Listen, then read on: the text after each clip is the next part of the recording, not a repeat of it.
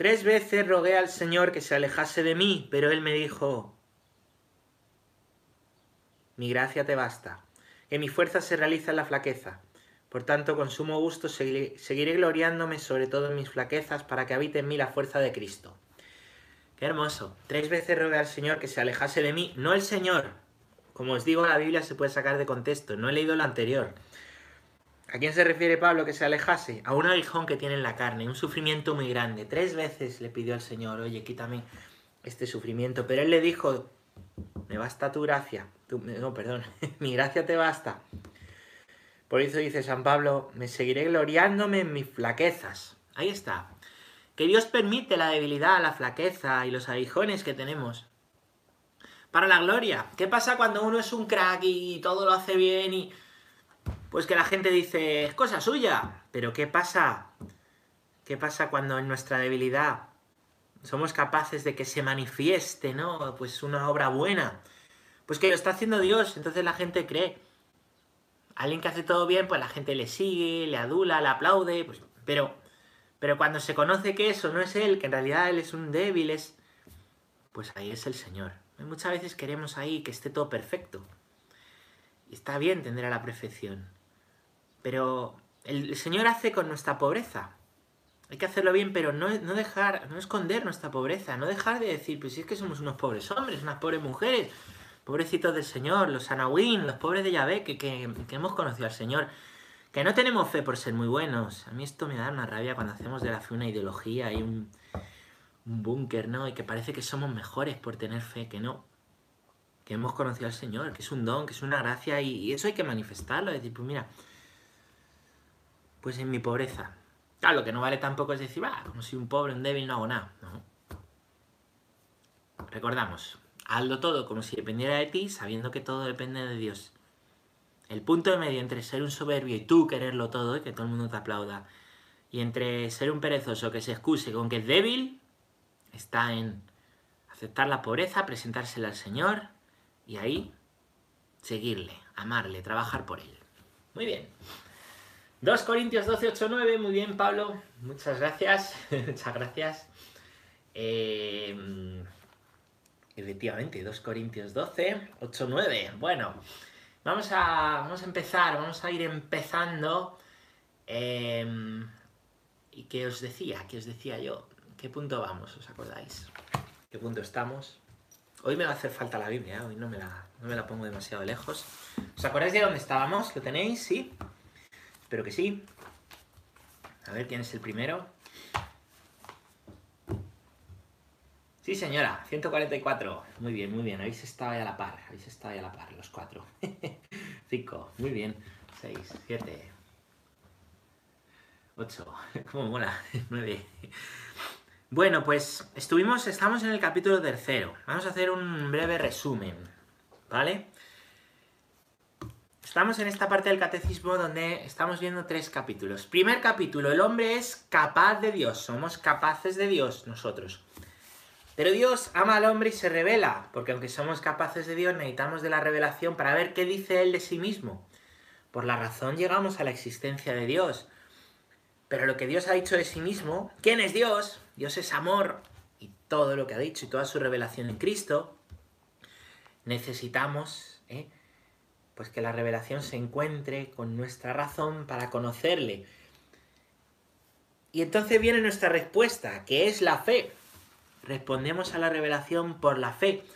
Por la fe sometemos, damos al Señor nuestra inteligencia y nuestra voluntad, es decir, con lo que razonamos y con lo, con lo que actuamos, que muchas veces está dividido, que muchas veces está una cosa para allá y otra cosa para acá, una cosa para acá y otra cosa para allá. Y hago una cosa, pero pienso otra, pero digo otra, pero hablo otra, pero... Pues la fe, entregamos esas dos capacidades, potencias del alma, inteligencia y voluntad a Dios, para vivir su vida, la vida en el amor, para vivir el plan que Él tiene para mí, que es lo mejor. Que Dios no quiere de nosotros lo más bruto, sino que quiere que seamos felices. Dios tiene un plan para ti, para que seas feliz, no quiere otra cosa que seas feliz, hermano. Y la felicidad está en seguirle. Seguirle no es para fastidiarte la vida, no es para moralina, no es para tener que hacer una serie de cosas a ver si va al cielo. Uy, este, tiene el cielo ganado, nadie tiene el cielo ganado. Solo Cristo nos ha ganado el cielo. Este tiene el cielo ganado. No, eso no es así. Yo entiendo que es una expresión popular, pero no es teología, no es, verdad, no es lo que dice Dios. ¿eh? Dios nos ha ganado el cielo a nosotros, ¿vale? Entonces con fe respondemos. Entonces, por fe, responder a Dios, decir, Señor, te entrego mi inteligencia, mi voluntad. En el seminario teníamos cada mañana, empezábamos rezando de rodillas un ofrecimiento del día, que tenía este, mm, no sé si lo seguís haciendo, Pablo, en tu época, tenía pues, pues esto, ¿no? Te entrego mi inteligencia, te entrego mi voluntad, ¿no? Lo entregábamos, ¿no? Es un acto de entrega. La fe es un don, la fe es un don, pero también es... Eh, implica tu confianza en entregarte tú para recibirlo. Es decir, yo te doy, toma, te doy un regalo, pero, pero pon las manos. Es decir, tienes que querer querer, tienes que querer creer. Dios te lo da, pero, pero claro, si estás ahí esperando con los brazos cruzados, así sentado, pues ¿Entendéis? ¿Mm? ¿Entendéis bien? ¿Vale? Bueno, pues ahí lo tenemos. Ahí lo tenemos. Em, lo que es la fe y nuestra respuesta. Es nuestra respuesta a Dios. Es un don, pero es respuesta nuestra. Hay que desapoltronarse, desaborregarse, desaplatanarse y todos los arses y los des que queráis. Y bueno, pues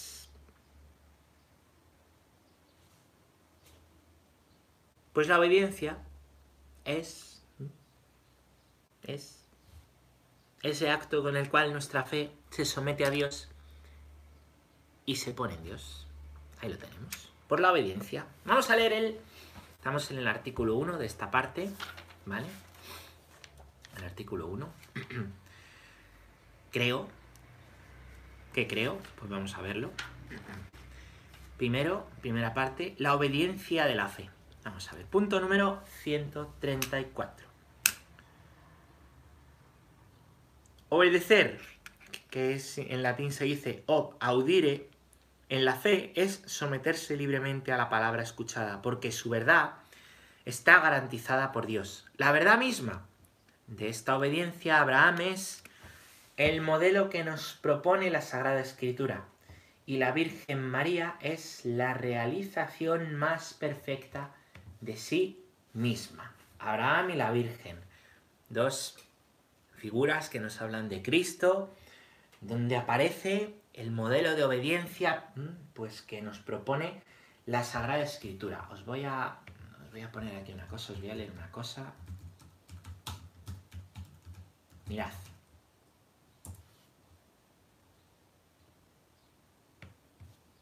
Espérate a ver si lo encuentro.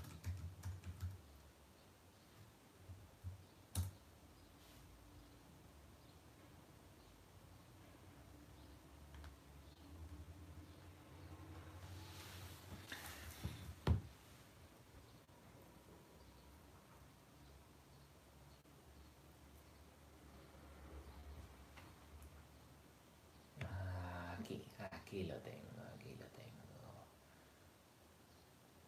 Ahí está. Que no encontraba, había perdido el significado exacto. Bueno, la palabra obediencia, obedecer, viene del latín ob audire. Ob audire, que literalmente significa, os lo leo literalmente, escuchar al que está enfrente de mí. Audire es del verbo oír, escuchar, ¿vale? Escuchar al que está enfrente de mí. Ob audire. Ob audire. Ahí lo tienes, ¿vale? Ob audire. Escuchar al que está enfrente de mí.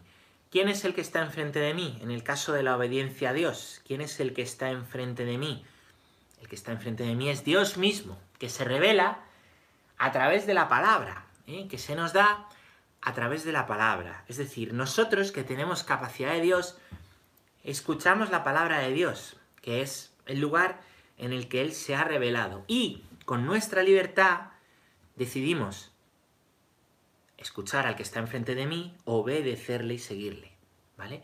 Cuando hablamos de obediencia a lo mejor podemos tener en la cabeza estar forzado. No, la obediencia no tiene que ver con, estar forzado, ir de la oreja, en su raíz latina, ¿vale? La etimología en la raíz latina quiere decir escuchar al que está enfrente de mí. Y si yo mm, escuchando, pues le sigo, estoy obedeciendo, ¿vale? Esa es la raíz de la obediencia. Para poder escuchar al que está enfrente de ti y seguirle, tienes que reconocer su valor. Esto es, ¿no? Para poder obedecer a Dios, escuchar su palabra y, fiarse de esa palabra y seguir a Dios, tienes que reconocer el valor que Dios tiene, tienes que darle autoridad. Y para poder dar autoridad a otro que no seas tú, tienes que salir de ti mismo. ¿Por qué? Porque si tu único amo y Señor eres tú, pues solo haces tu voluntad, vives para ti, para lo que tú quieras, ¿eh? todo el rato para tu ego. De ahí viene otra palabra latina, egoísmo, ¿vale? Yo mismo. Vivir para mí, ¿vale? Para mí. Si yo reconozco que, que yo soy limitado, que yo en mis decisiones me equivoco mil veces, que necesito de otro que me salve, que yo me voy a morir, que yo en mi debilidad, como decía San Pablo, porque nada leemos por casualidad, en mi, debilidad no puedo ser fuerte, si no me ayuda alguien de fuera, ¿eh? Si yo reconozco eso, soy capaz de salir de mí mismo, dar al, otro la autoridad que tiene y seguirle. Esto nos pasa con Dios. ¿Cómo se presenta Dios ante esta autoridad? El modo de presentarse Dios con esta autoridad no es hacerlo desde el machaque, no es hacerlo desde ir de la oreja, error etimológico que tenemos con la palabra obediencia, es desde el amor. El Evangelio es atrayente desde el amor. Dios es amor, hemos dicho. Su modo de revelarse es desde el amor. Y es desde el amor, desde, el que, desde lo, que, lo que Dios nos atrae, nos ha atraído. ¿vale? Así es como Dios nos, nos ha atraído, nos ha llevado a Él. Siempre desde el amor. Lo vemos en el Evangelio. Al joven rico, el joven rico miró a Jesús, vio a Jesús, Jesús dice que le miró con amor, lo dice la palabra, no me lo invento yo, le miró con amor y él fue incapaz de seguirle, porque era muy rico, no quería vender sus bienes. ¿A quién estaba dando autoridad el joven rico? Pues un poco de pega al principio al Señor, ¿no? Le dice, bueno, Señor, a ver, ¿qué hay que hacer para salvarse? Yo ya tengo el cielo ganado, ya tengo el cielo ganado, que tengo los mandamientos. ¿eh? Y el Señor dice, vende lo que tienes y sígueme a mí, porque en realidad tú no, no, no me estás dando a mí la autoridad de Salvador. Y lo hace con amor, no como reproche. Es tonto. No, con amor. Le mira con amor. Y él no se somete a esa mirada de amor, no obedece, no escucha al que está enfrente dándole autoridad y diciendo... ¿Por qué? Porque en el fondo su corazón está puesto en los bienes. Está puesto en los bienes todavía. Es su Dios, es su ídolo. ¿Dónde está tu corazón puesto? ¿Dónde lo tienes? ¿Dónde está? ¿Mm? ¿Está en Dios? ¿O está en Dios de boquilla? Esto es una pregunta interesante que... Pues que nos podemos hacer. ¿Mm?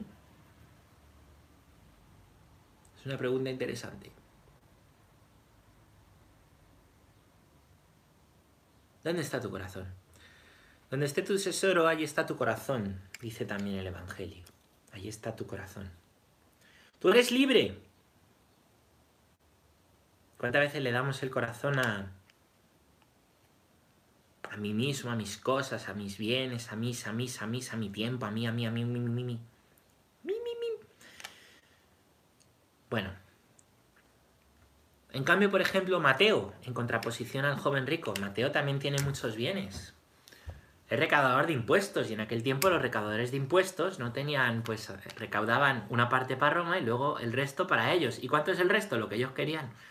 Por eso eran tan odiados, eran llamados publicanos, pecadores públicos, porque eran gente del pueblo desangrando al pueblo, gente del pueblo que trabajaba para Roma y además de dar el dinero del pueblo a Roma, se quedaba en otra parte del dinero. Pues, pues, pues Mateo reconoce.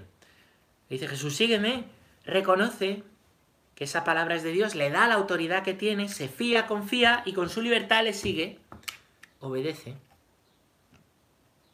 Eso es la obediencia. No es, ven para acá, Mateo. No, tonto. No. Dios propone, con amor, para tu salvación. La voluntad de Dios no es fastidiarte la vida. La vocación no es fastidiarte la vida. No, no es para fastidiarnos la vida. Ninguna vocación es para fastidiarte la vida. Es el camino que Dios quiere para ser feliz. Lo que Él quiere.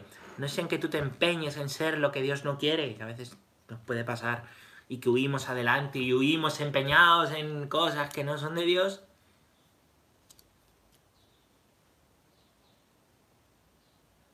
Yo conozco un cura que me decía, cuatro años estaba cada año en septiembre echando la matrícula a la universidad, diciendo, ¿qué hago aquí? Si Dios me quiere cura, pero yo no quiero.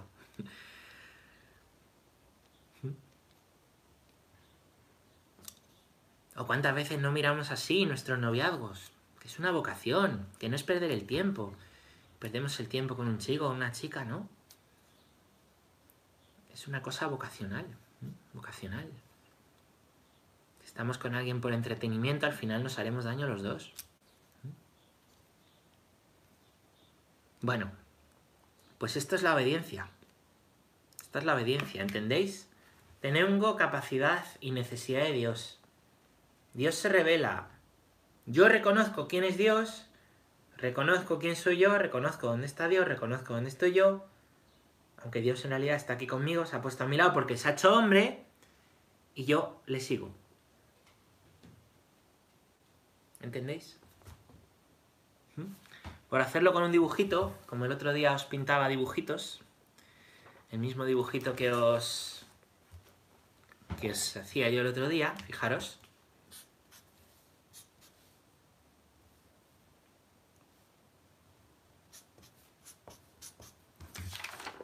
Aquí está Dios y estamos nosotros. Nosotros tratamos de dar respuestas, tratamos de dar respuestas a Dios, filosofía, religiones, ¿vale? El cristianismo es que es Dios, el que nos ha dicho quién es Él, respondiendo a nuestro deseo y capacidad de Él. Si yo esto lo acepto con la fe, comienzo a caminar hacia adelante con Él le sigo. Si lo rechazo,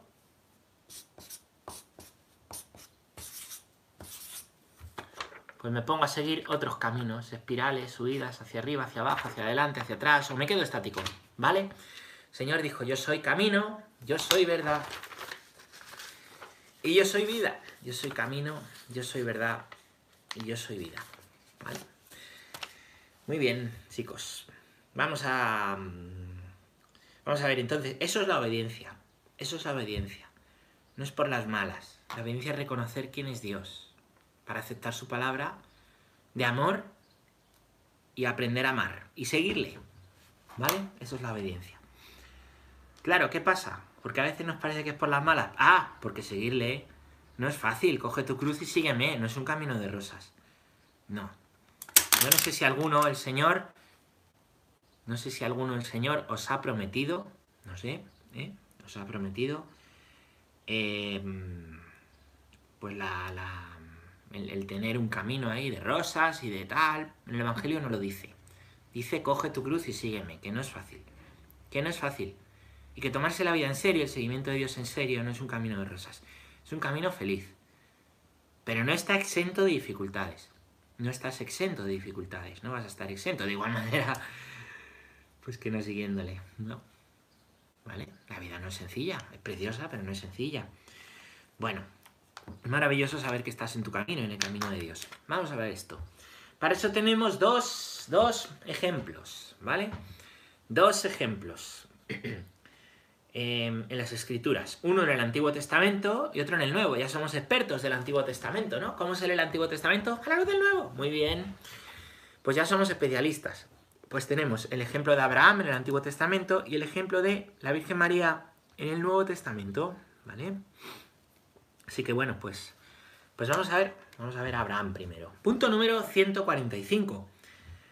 Abraham, el padre de todos los creyentes, así se le llama. La carta a los hebreos, en el gran elogio de la fe de los antepasados, insiste particularmente en la fe de Abraham. Dice la carta a los hebreos. Por la fe Abraham obedeció y salió para el lugar que había de recibir en herencia. Y salió sin saber a dónde iba. Por la fe vivió en el extranjero, vivió como extranjero y peregrino en la tierra prometida.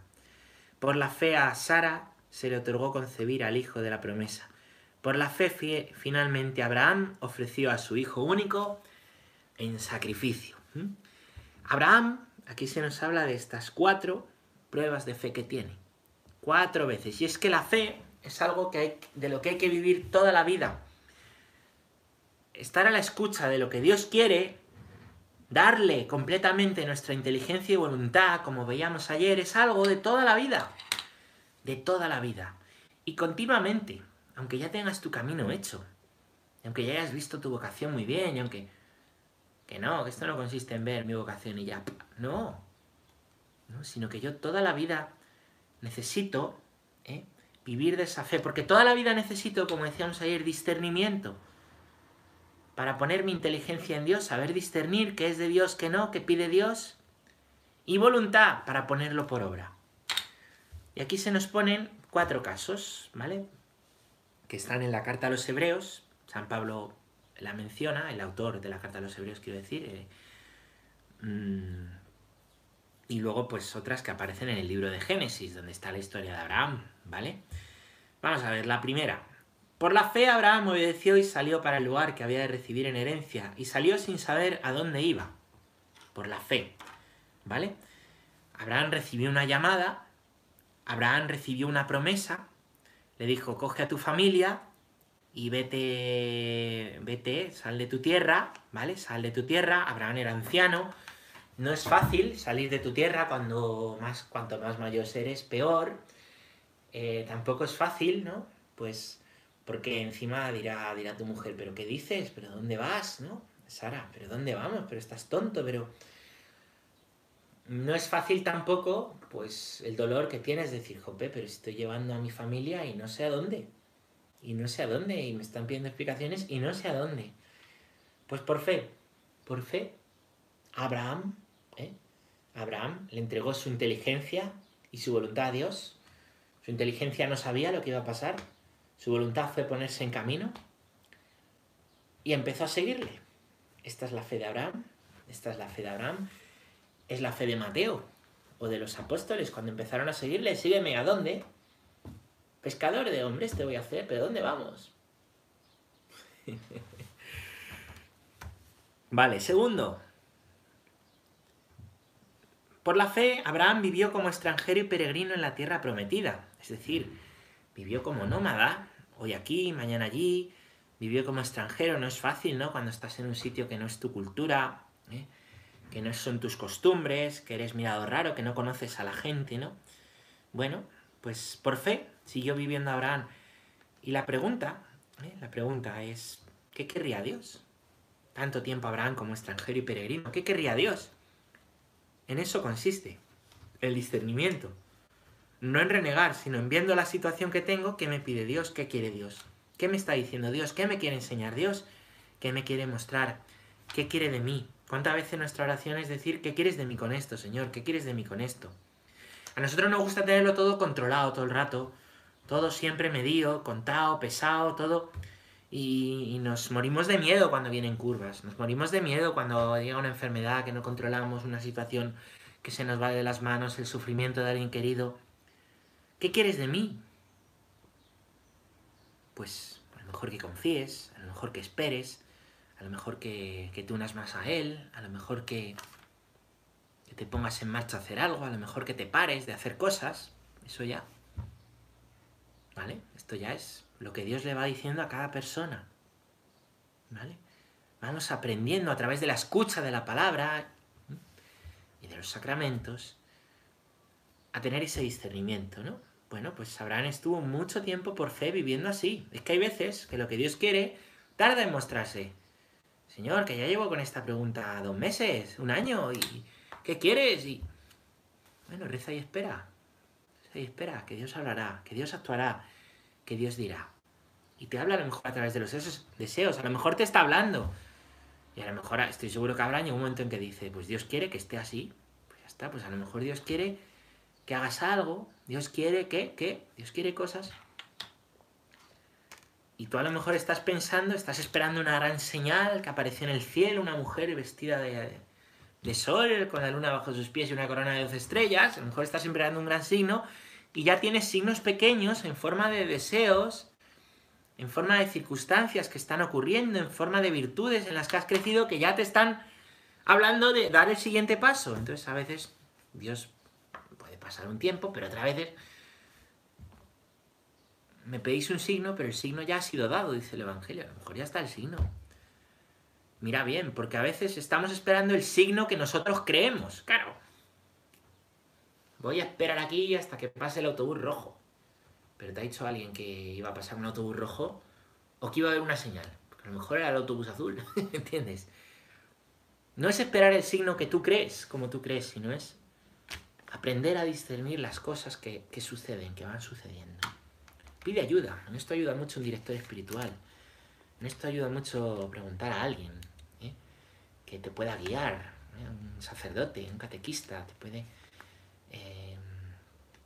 Una, una, madre espiritual, una religiosa, te puede ayudar mucho. Pregunta a una persona de fe, de tu familia, a tu padre, a tus abuelos, a tu madre, a alguien que... a un buen amigo. Pide ayuda, eso también ayuda mucho, porque a nos hacemos aquí unas empanadas que ni, las gallegas, empanadas mentales, ¿no? Bueno, Abraham, tercera cosa, por la fe a Sara, no, por la fe, coma, a Sara le tenía amor, por la fe, a Sara se le otorgó concebir al hijo de la promesa. Esto no es directamente Abraham, sino que le ocurre a Sara, pero también es para Abraham. Y concibe un hijo, ¿eh? por fe. Pero si entre que es mayor y es estéril, ¿cómo es posible? Pues es un milagro, es un milagro, es un milagro, ¿vale? Por fe. Y es un signo, y ese niño que tiene Sara y Abraham es un signo, un signo de que vamos bien. A veces, y a veces le digo a la gente, ¿no? En la dirección espiritual, tienes oscuridad, pero ¿tú te acuerdas de la última luz que viste? Sí, pues, pues hasta esa luz, en esa luz, tú no es que lleves, es que llevo oscuro un año, ya, pero, pero hace dos semanas tuviste algo de luz, entonces, no, no, llevas un año con una dificultad, pero, pero estás teniendo pequeñas luces. Yo les digo, esto es como si vas por un bosque y está oscuro y oyes los lobos y, crujen las ramas, realidad porque son las ardillas que las rompen, pero tú no lo sabes y hay viento y da miedo. Y da miedo. Pero hace poco has pasado una lucecita, un claro en el bosque, has visto luz. Joder, pero es que llevo un año en el bosque ya, pero ¿cuánto hace del claro? A veces pues vamos ¿eh? fiándonos, hemos visto un claro, pues pa'lante, pa'lante, pa'lante. Y de, pequeñas luces, vamos así viviendo también, de pequeñas luces en periodos más largos de dificultad. No niegues en la oscuridad lo que has visto en la luz. Lo que viste en la luz, no lo niegues cuando venga la oscuridad. Y esto le pasa a Abraham, que tiene pequeños y grandes signos. Uno de ellos es el hijo que va a tener. Y hay otros muchos. ¿eh? El extranjero que le visita, y hay, hay, hay otros, ¿vale? Bueno, pues, pues eso es otro, otro ejemplo de fiarse en la fe, periodos largos donde se nos van dando signos pequeños, pues apunta esos signos pequeños, guárdalos en la memoria, que es otra facultad del alma, la memoria. No seas un cristiano desmemoriado. Muy bien, pues otro consejo. y cuarto, por la fe, finalmente Abraham ofreció a su único hijo en sacrificio, por la fe. Qué hermoso esto, ¿eh? qué hermoso. Porque el Señor no quería que Isaac muriera. No, creí, no quería que Abraham sufriera, sufriera. Lo que quería era que Abraham aprendiera a fiarse, a obedecer, a reconocer que Dios es Dios y Él es Abraham. Lo que quería Dios es que Abraham se hiciese libre de todo, libre absolutamente de todo.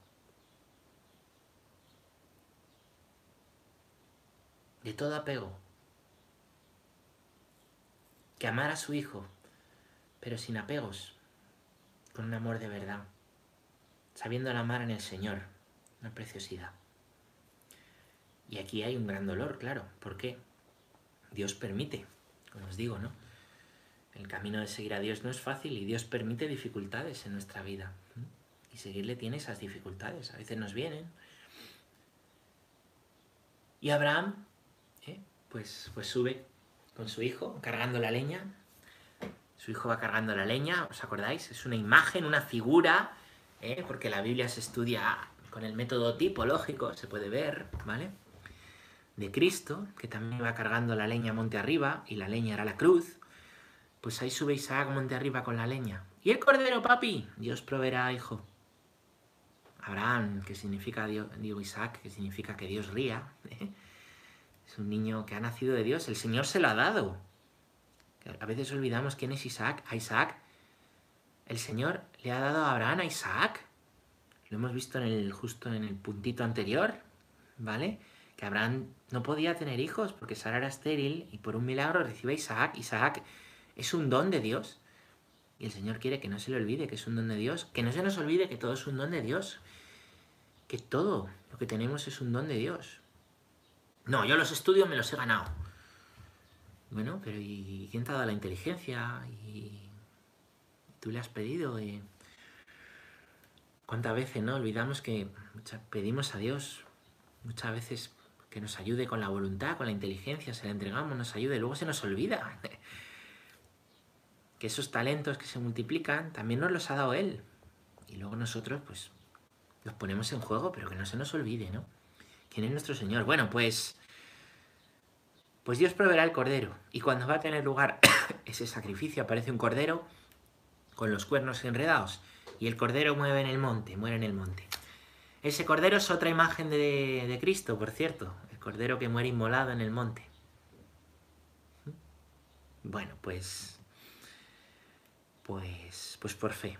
Y esa fue la mayor prueba de fe de Abraham. Como veis, toda la vida de Abraham fue fe. Fue tener que fiarse. Y así es nuestra vida, continuamente. No, yo un día conocí al Señor y estoy en la iglesia y, luego, claro, te vas relajando ya. En la vida te vas relajando y lo vas controlando y vas poniendo seguridades y en la medida en que vas teniendo seguridades y pones tus seguridades en la salud, en el dinero, en tener una cosa, en cosas que a lo mejor Mm, te hacen daño y en cosas que a lo mejor están bien. Quiero decir, pues eh, vas poniendo seguridades, vas poniendo seguridades, ¿no? ¿Qué pasa? Pues que en la medida en que pones seguridades, te vas apoyando más en ti y menos en Dios. Más joven rico y menos Mateo. Una cosa que estamos aprendiendo mucho con esto del virus es que nuestras seguridades se caen. Se nos han caído muchas seguridades. Ninguno está seguro de que podamos no enfermar, pasar la enfermedad. Hemos perdido personas. Está siendo duro, está siendo duro, ¿no? Y Dios sufre con nosotros en esto, sufre, sufre. Pero Dios sigue siendo una seguridad. El que sufre contigo, el que sufre conmigo, sigue siendo nuestra seguridad. Eso es lo que nos quiere enseñar la fe. Eso es lo que enseña Dios a Abraham. Yo soy eterno. Yo estoy con vosotros todos los días hasta el fin del mundo. Ten fe siempre. Que aun cuando digas que tienes fe, luego te, te puedes apoltronar, acomodar y aplatanar. Y entonces nos la pegamos. Vive de Cristo, vive de Dios. Ten discernimiento para saber qué es de Dios en cada momento de tu vida.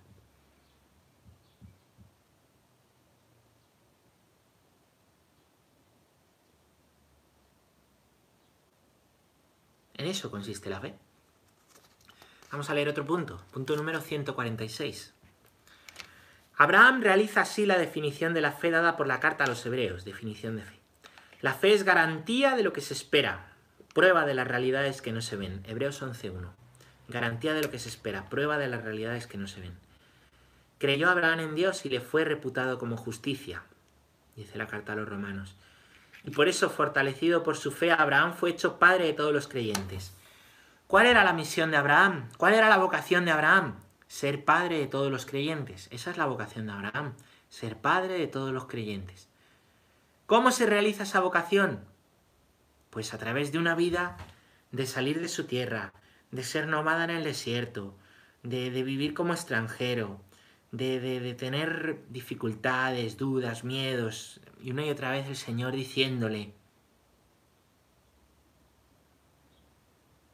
llegar a concebir un hijo, y ese hijo estar dispuesto también a, a dárselo a Dios porque es de Dios. Esa es la fe de Abraham. Y así es como Abraham cumple su vocación y es padre de todos los creyentes. Y ese hijo que es Isaac después será padre de Jacob. Y a Jacob le llamarán Israel. Y Jacob tendrá doce hijos, las doce tribus de Israel. Y esas doce tribus de Israel son una imagen de los doce apóstoles, las nuevas doce tribus que nos han hecho hermanos en la iglesia, los que reconocemos que Dios es Padre. Somos hijos en el bautismo, eso es la iglesia. Pues eso, eso es seguir a Dios, eso es lo que Dios quiera de ti. La vocación no es un día, me he consagrado, me he hecho cura, me he casado, sino que luego es vivir para dar vida, para dar vida a otros. Para eso es la familia, para eso es el consagrarse, para dar vida, para dar gratis lo que hemos recibido gratis, para dar gloria a Dios, para ser felices y hacer felices a otros. Aunque, como Abraham, con las dificultades, aprendiendo a discernir y a escuchar lo que Dios quiere en cada momento, entregando continuamente nuestra inteligencia y voluntad en cada momento. Eso es la fe. Garantía de lo que se espera, tenemos una certeza. ¿Cuál? Que yo no voy a ir al cielo por mis fuerzas, pero que el Señor me ha abierto la puerta del cielo. Que yo me he encontrado con Él y está vivo, que le conozco. Que es mi Padre. Que que es para todos, esto el Evangelio todo hombre lo necesita en todo tiempo, aunque pensemos que no, porque tenemos de todo en nuestro tiempo. La fe es garantía de lo que se espera y prueba de las realidades que no se ven. Y es una certeza de Dios aquí. No, es que pensáis en la vida eterna y aquí. No, la vida eterna empieza aquí. Lo que vive alguien con fe, que pone en juego la fe y quien tenga fe aquí lo entenderá, es maravilloso. Es maravilloso. No faltan dificultades, pero es una maravilla seguir a Dios. Yo no me cambio por nadie. Yo no me cambio por nadie. No me cambio por nada ni por nadie. ¿Qué vocación es la mejor, chicos? ¿Qué vida es la mejor? Pues para mí la mía. Pero yo creo que todas. Lo que Dios tiene para cada persona es lo mejor. La vida de quien siga a Cristo es la mejor, aun con la dificultad. aunque seas el cardenal Bantuán, que sufrió mucho en la cárcel y salió dando gloria a Dios. Y gracias a Dios. Es un testimonio tremendo del cardenal Bantuán, por poneros un ejemplo, ¿no? Porque la realidad es que no se ven, están aquí presentes ya. Y la fe nos da esa certeza. Y lo vivimos, nos hace vivirlo. No es un cuento. La fe no es Disneylandia. Cristo no es el pato Donald. Punto número 147. El Antiguo Testamento es rico en testimonios acerca de esta fe. La carta a los hebreos proclama el elogio de la fe ejemplar por la que los antiguos fueron alabados. Sin embargo, Dios tenía ya dispuesto algo mejor, la gracia de creer en su Hijo Jesús, el que inicia y consuma la fe. Muy bien, pues la fe no solo está en Abraham, aquí se nos pone de ejemplo Abraham, pero la fe está en, muchos personajes, ¿no? Por ejemplo, Samuel de noche por tres veces oyó llamar al ángel, Samuel, levántate, Samuel. Y él aquí estoy, tres veces. Es la fe, así recibió Abraham, digo, Samuel su mandato de seguir a Dios y le siguió. O Jeremías, que era un muchacho, era un muchacho de 19 años cuando siguió al Señor, a una vida difícil, ¿no? Como profeta. ¿eh? O, pues por ejemplo, el testimonio de José, de José, cómo pues tuvo una vida en la que pues fue, fue vendido como esclavo por sus hermanos, perdonó a sus hermanos. ¿eh? La fe le ayudó, la fe, ¿no? El ejemplo de José, el del Antiguo Testamento, digo. Em, o Jacob, Jacob, fíjate, Jacob era rebelde, se peleaba con Dios. Tú te peleas con Dios, había uno que se peleaba más que tú, mucho más que tú. la fe de Jacob. O sea, todo lo que, nos, lo que ha sucedido en el Antiguo Testamento a los personajes es ha ido acrecentando y formando su fe, enseñando su fe. Nos ha ido preparando para recibir al Hijo, que es quien nos da de verdad la fe. Y, en estos personajes encontramos, ¿eh? encontramos también ayuda para nuestra propia fe. Muchas de las cosas que te pasan y te han pasado les pasaron a estos. Y ellos nos han ido preparando para la llegada de Cristo, que se encarna gracias al sí de la Virgen María. La fe de María, que también dijo sí y salió de su tierra, se puso en camino, igual que Abraham. Pero de eso os hablo mañana y continuamos mañana.